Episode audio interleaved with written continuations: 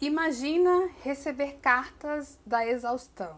Desabafos com a intenção de externalizar sentimentos de que também está cansada de estar cansada e ao mesmo tempo estabelecer um diálogo com você e comigo sobre esse cansaço que acomete a sociedade. Eu comecei a ler o livro A Exaustão no Topo da Montanha, do psicólogo Alexandre Coimbra, simplesmente por conta do título. Eu sou dessas. E eu fui surpreendida com esse formato de cartas, com uma linguagem poética, intimista, dialogando um tema tenso, a exaustão, com a arte. Uma outra forma de olhar para a temática e nos chamar mais para perto, nos fazendo pensar sobre a nossa própria exaustão ou até mesmo nos alertar para sua possível chegada. Em 2022, a síndrome do burnout ou a síndrome do esgotamento profissional foi reconhecida pela Organização Mundial de Saúde como uma doença ocupacional. Aquele cansaço que não abandona o nosso corpo e a nossa mente agora é uma doença. E talvez a partir disso não seja apenas lido pela sociedade como preguiça ou corpo mole para o trabalho. O livro A Exaustão no Topo da Montanha aborda o burnout, mas vai além disso. É um manifesto de reconexão com um outro modo de vida, menos impregnado dessa cultura da aceleração e da glamorização do cansaço.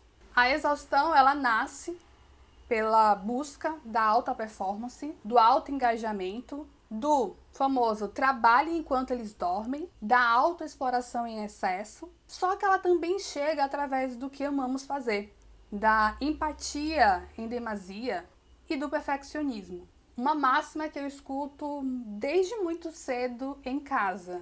Tudo que é demais sobra. E nesse caso, tudo que é demais faz extrapolar nossos limites.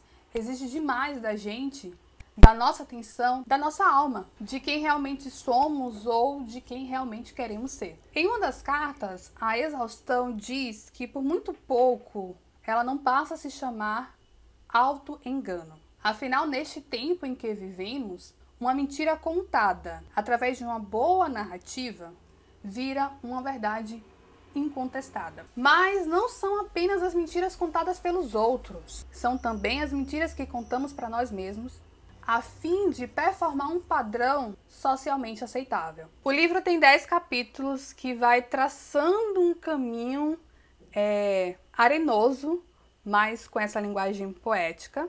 Talvez, talvez, para nos lembrar de balancear as coisas, né? De passar por esse caminho difícil, quem sabe até ouvindo uma boa música.